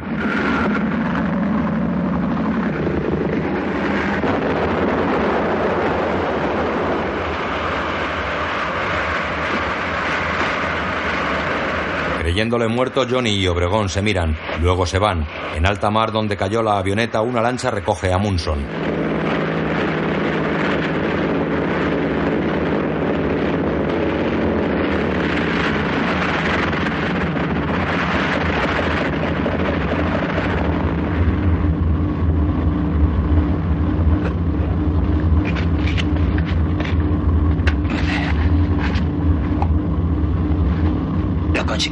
Naturalmente. ¿El hidroplano está esperando? Sí, señor. ¿Alguna complicación, jefe? Tuve que matar a un hombre. Obregón, el detective, sabe que fui yo. Me quedaré fuera el tiempo necesario. Luego volveré para resolver cierto asunto. Johnny abre la caja fuerte. En su testamento, Baling se lo había dejado todo a Hilda. Y a mí me nombraba único albacea. Por fin tenía en mis manos los papeles que, según Baling, permitirían a un hombre dominar al mundo.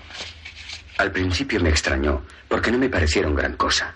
La mina de tungsteno, unas cuantas patentes, una docena de pequeñas compañías unidas para formar una organización cuya cabeza era Munson. Pero pronto comprendí la fuerza que ese grupo tenía en potencia y que podía crecer y extenderse y destruir a cualquiera que intentara levantarse contra él.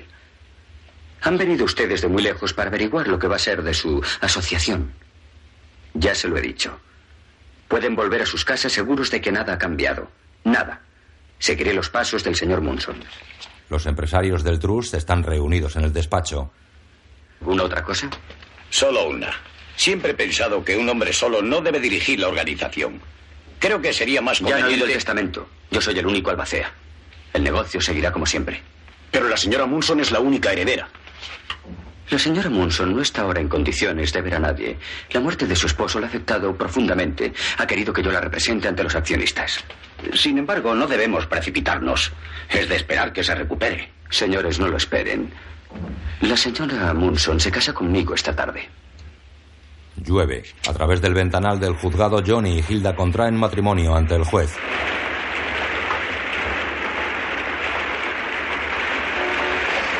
El juez les da la licencia. Ella besa a Johnny.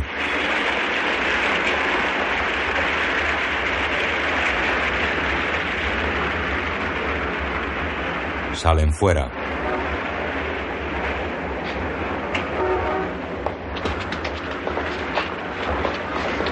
Mira, Johnny, ha dejado de llover. A lo mejor significa algo. Sigues exactamente lo mismo. ¿Lo mismo de qué? De supersticiosa. ¿A dónde, Johnny? No volveremos a esa casa. ¿Qué clase de hombre crees que soy? La clase de hombre que eres no lo sabe nadie más que yo. Ni siquiera tú. Llegan a su nueva casa. Es un amplio apartamento con terraza. El ascensor da directamente al salón. Hilda lo recorre curiosa. Luego se vuelve a Johnny y le abraza.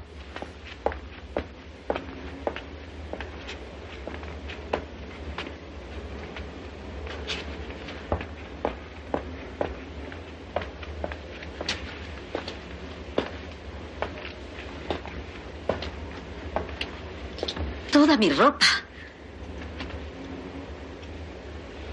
Hasta mi perfume. No se te pasa nada, ¿eh, Johnny? Jamás. Estamos otra vez donde empezamos. ¿Verdad, mi amor? Estamos otra vez. Sobre la pared ha descubierto el retrato de Munson. ¿Dónde empezamos?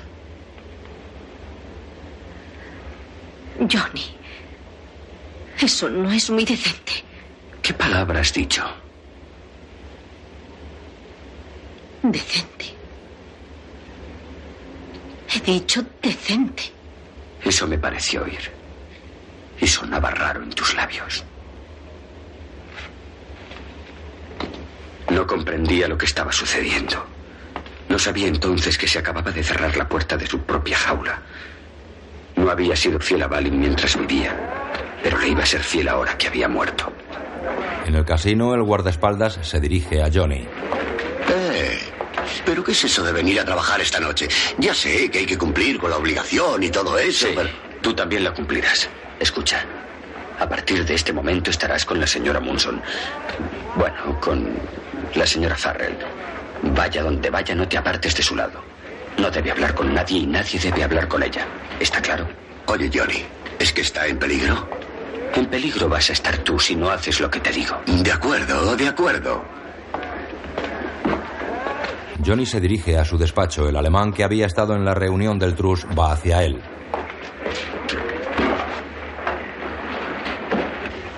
Estuvo usted muy callado esta tarde. Lo que tengo que decir se lo diré a ustedes, no a los otros. ¿Eso me halaga? ¿Quieres saber cómo Mudson llegó a ser jefe de la organización? No. Habrá visto que las patentes son alemanas. Lo fueron en origen. Exacto. Pertenecen a mis jefes. Pertenecieron.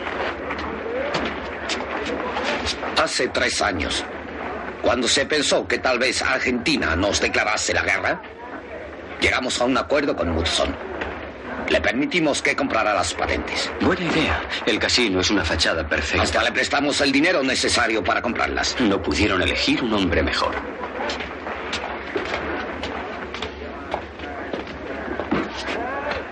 Teníamos un pacto con Mudson, que al final de la guerra nos devolvería nuestra propiedad. Yo no he encontrado ningún pacto. Era un pacto entre caballeros. Ah, ya.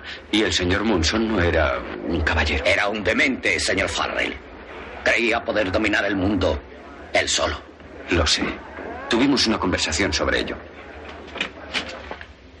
Hilda espera nerviosa en casa. Hilda seguía sin creer que yo no volvería. Todas las noches se arreglaba cuidadosamente y me esperaba. Pero una mujer como ella no podía soportar aquella situación.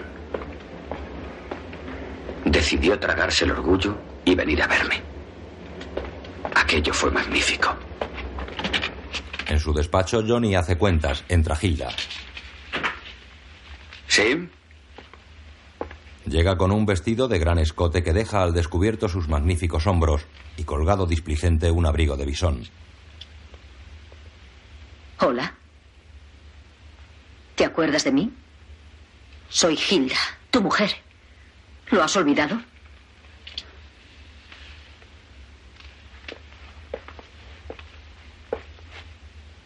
Hace mucho que no te veo. Temía que sufrieras de amnesia o algo parecido. Ella se le acerca, él se levanta y se aleja. ¿Tienes fuego? Él enciende el mechero y lo deja a la altura de su cadera, obligándola a acercarse y doblarse para encender el pitillo.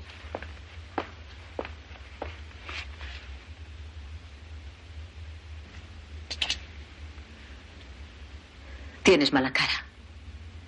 De veras. Y estás adelgazando. Estoy viviendo en el vacío. ¿Te importaría darme una razón?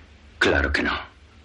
Has llevado una vida tan intensa que pensé que te vendría bien un poco de tranquilidad. Tendrás tiempo de pensar. ¿De pensar en qué? ¿Sería muy cursi decir que en tus pecados? Sí, mucho. Pues ya está dicho. Tú estás loco, Johnny. Loco de remate. Me figuraba algo parecido. ¿Quieres vengarte de mí por algo? A los dos se nos da muy bien eso de vengarnos. ¿Tú crees? ¿Tú no? ¿No me vengué yo de ti por dejarme plantada casándome con Balin? Claro. Lo dices ahora cuando ha muerto. Y me alegro. ¿Qué te parece eso? Era un fanático. Ese hombre me daba miedo. No se notaba. Johnny, para mí nunca ha existido más hombre que tú. Todas las cosas que hice fueron para darte celos. Para mí nunca ha habido nadie más que tú. Nadie más. Nadie más.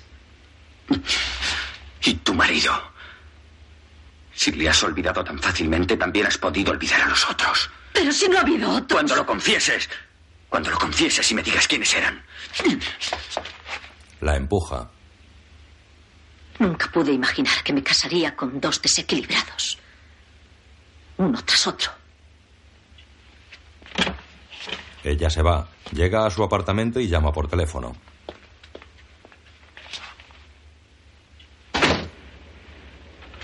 No tenía miedo todavía, porque aún no se daba cuenta. En ese momento solo estaba furiosa y no quería más que vengarse. Quiero que intente localizar al señor Way Evans. Haga todo lo que sea necesario. Pero localícelo. No pudo dar con él y buscó otros hombres. A una mujer como Hilda no le costaba encontrar admiradores. Al primero le dijeron que le llamaban al teléfono. Uno de mis hombres le echó fuera y no volvió a entrar. Naturalmente encontró otros, pero allá donde fuera, hiciera lo que hiciera, estaba vigilada.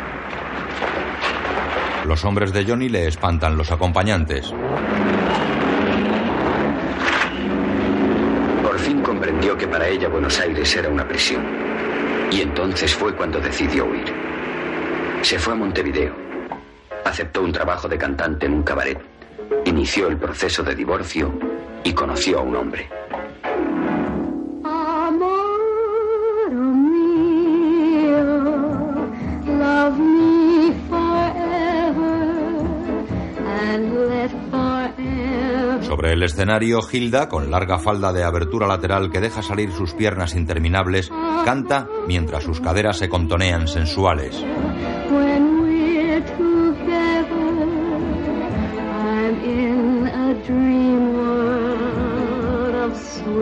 Delight. Many times I've whispered.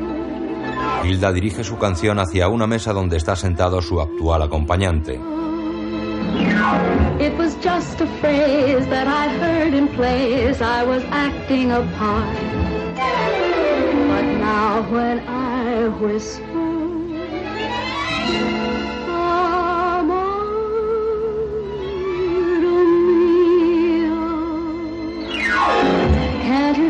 I care by the feeling there, for it comes from my heart, my one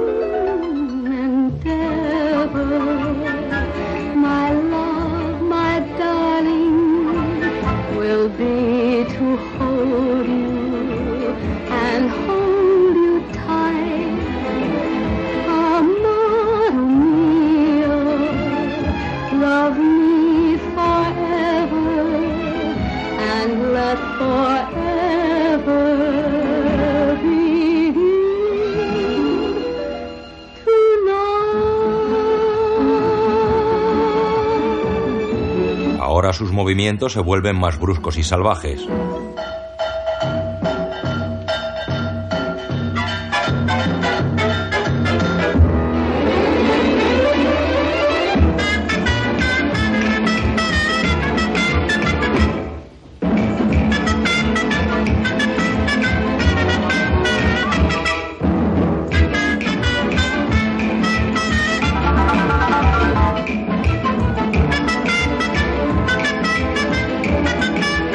La suave sensualidad.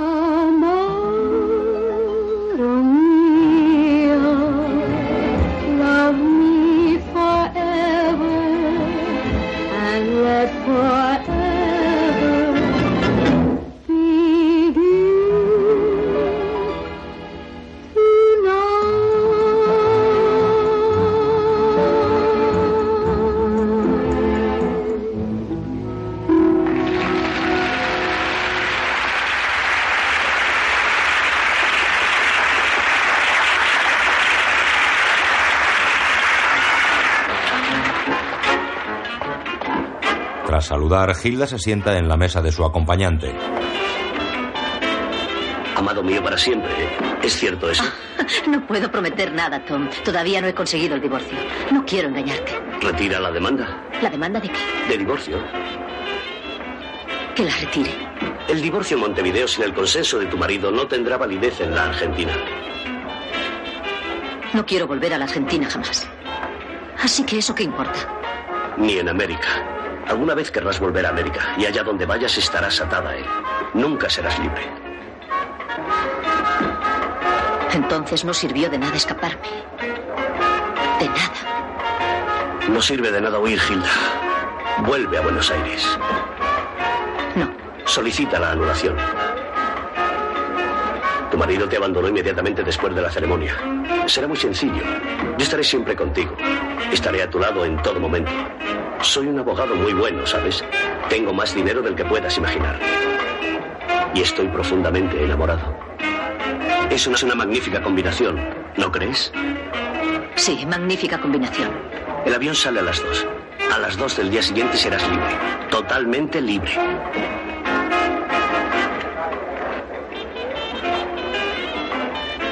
No creí que volviera a fiarme de otro hombre en toda mi vida, pero vuelvo a hacerlo. Gracias, Tom. Gracias.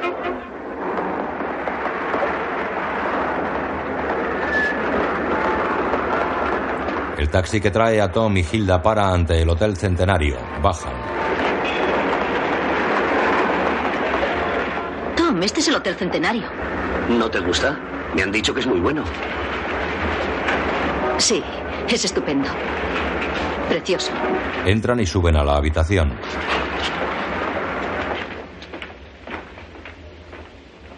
Yo abriré. Ahora subirán sus maletas, señor.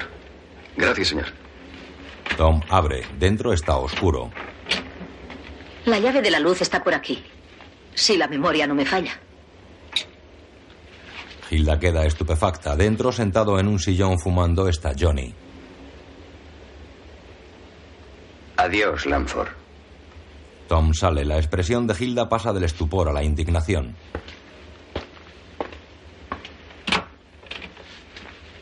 Lo haré de todas formas. Conseguiré la anulación. No necesito a nadie. ¿No te lo ha dicho Lamford? En la Argentina no existe la anulación. La conseguiré de todas formas. Conseguiré la anulación. La conseguiré, la conseguiré, la conseguiré. Tras golpearle, Hilda se derrumba a los pies de Johnny. Johnny, por favor. Deja que me vaya. Deja que me vaya. No puedo soportarlo más. No te pediré nada. Pero por favor, por favor, deja que me vaya. Me pareció un buen detalle volver a este hotel. Johnny, déjame explicarte lo de aquella noche. No quiero hablar de aquella noche. ¿No comprendes que no quiero hablar de aquella noche?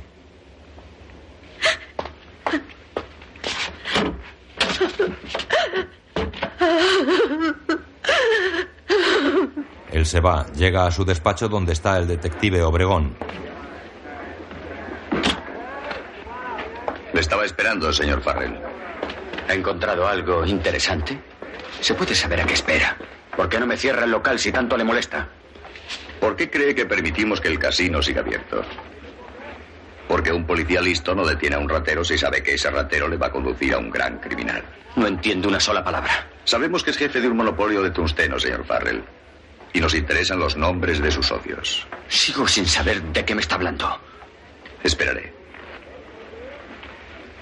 Sabes, está usted derrumbando por momentos ante mi vista.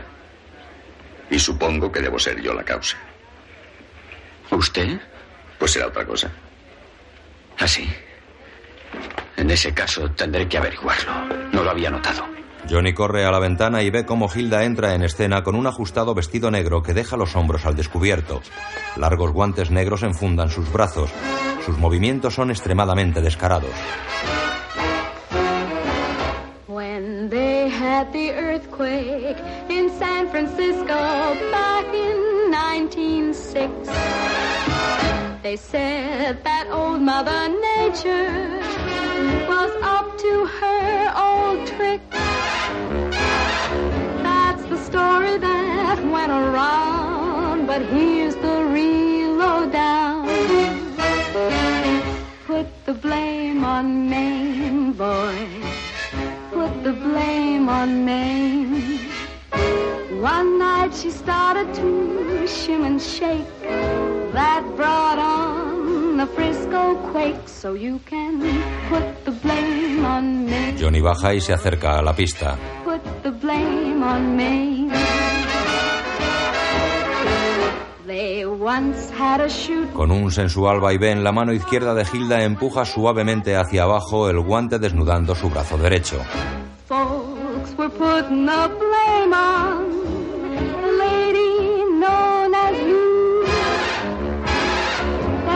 story that went around. But here's the real. Gira el guante en el aire y luego lo deja caer. Put the blame on Maine, boy.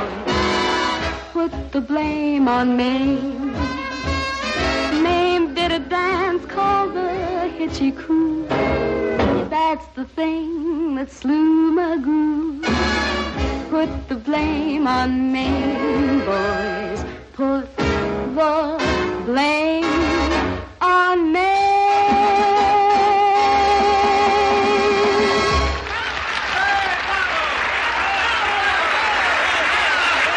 Lanza al público el otro guante y el collar.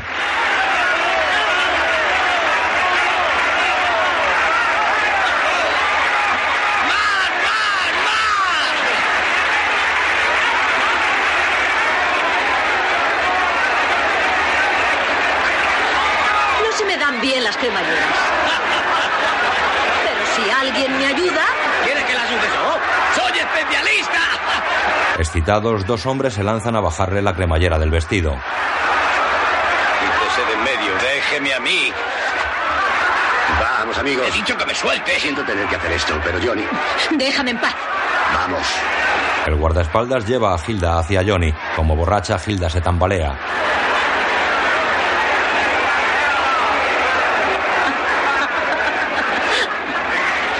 Johnny la coge del brazo y la lleva a un rincón apartado.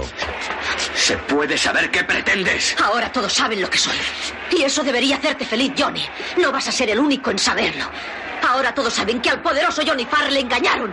Que se casó con una... La bofetada lanzada por Johnny cruzó la cara de Hilda.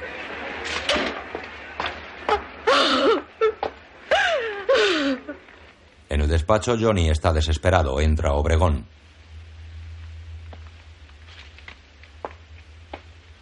El alemán ha sido detenido. Él nos dará la información que necesitamos. Ahora solo queremos de usted las patentes y los documentos que llevan las firmas. Voy a decirle por qué necesitamos saber quién firmó, señor Farrell. Para que puedan ser juzgados por violar las leyes antitrust.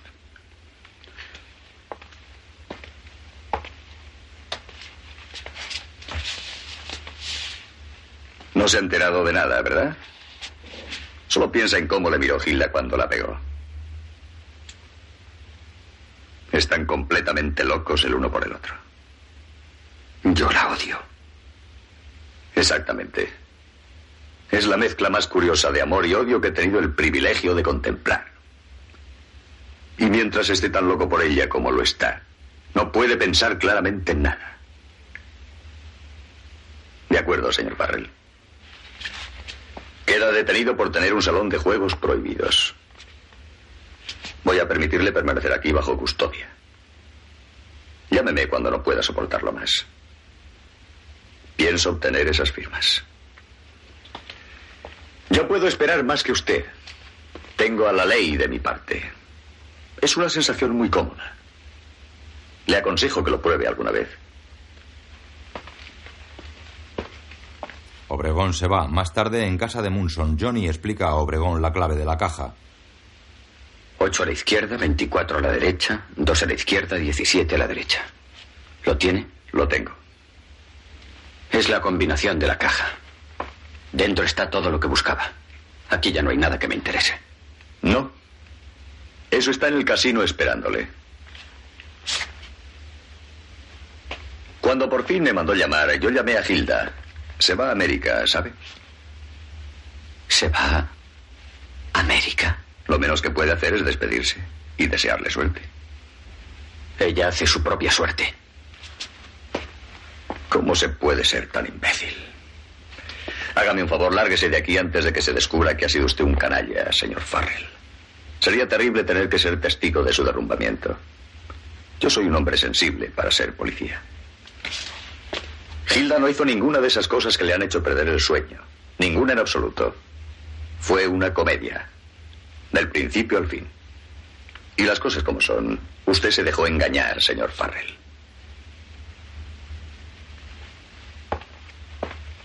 La sala de juego está vacía y en penumbra. Hilda, en traje de chaqueta, está sentada y triste. Tío Pío se le acerca.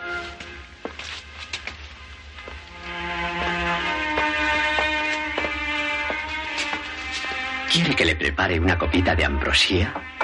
¿Digna de una diosa solamente? No, gracias. El señor Obregón me ha dicho que el casino está ahora en manos del gobierno. No piense en eso. ¿Un cigarrillo, tal vez?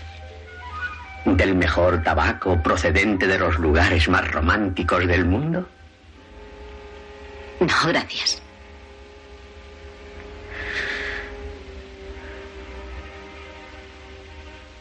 Qué solitario está todo, ¿verdad?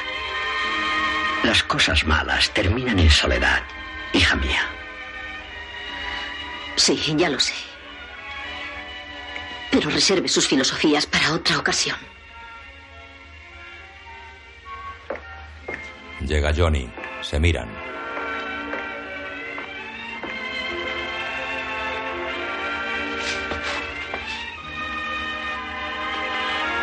Se aproxima. Hola, tío viejo. Creo que te vas a América. He venido a despedirme.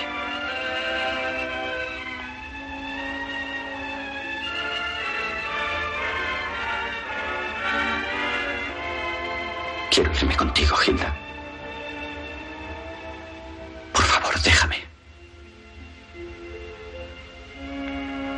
Sé que todo lo he hecho mal y... Es maravilloso. Nadie tiene que pedir perdón. Porque los dos nos hemos portado como dos idiotas. No es maravilloso. Maravilloso. Inician un abrazo que Johnny congela. Ha visto moverse la persiana del despacho. Luego, arriba en la escalera, aparece Munson. En sus manos lleva el bastón asesino.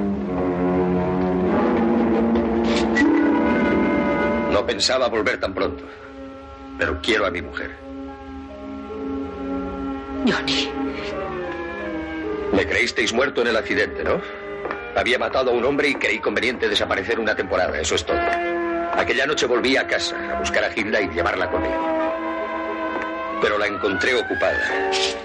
Contigo, Johnny. No tenía ni tiempo ni ganas de hacer una escena emocional en aquel momento. Cuando la policía llegó a los restos del avión, yo me había ido en la lancha que me esperaba. No me viste lanzarme en paracaídas. Entonces no veías nada con mucha claridad, Johnny. Las emociones nublan el cerebro. Pensaba matarte con esto. Me pareció divertido que uno de mis amigos matara al otro. Pero ahora ya no me sirve. Deja el bastón y saca una pistola. Porque tengo que matar también a Hilda. Que te lo advertí. La daga del bastón se clavó en la espalda de Munson que cae muerto.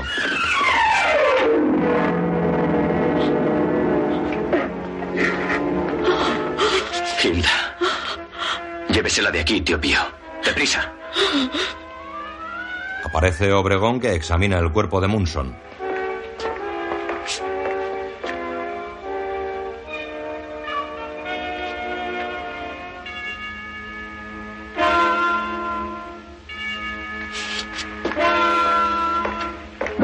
Que estoy hecho, señor Farrell. Permito que me distraiga una novela de amor.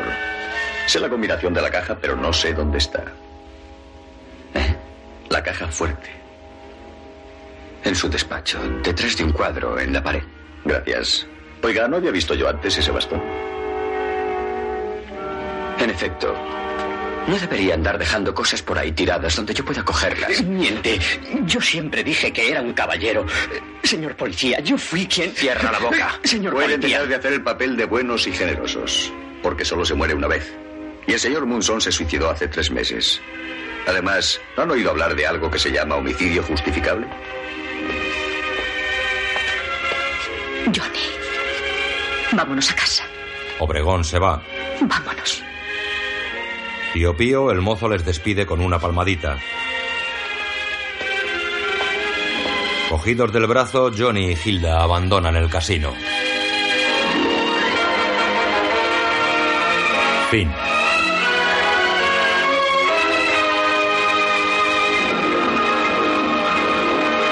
Rita Hayworth, Glenn Ford, George McCready, Joseph Kaleya, Stephen Geray, Joe Sawyer, Gerald Moore, Robert Scott, Ludwig Donath y Don Douglas.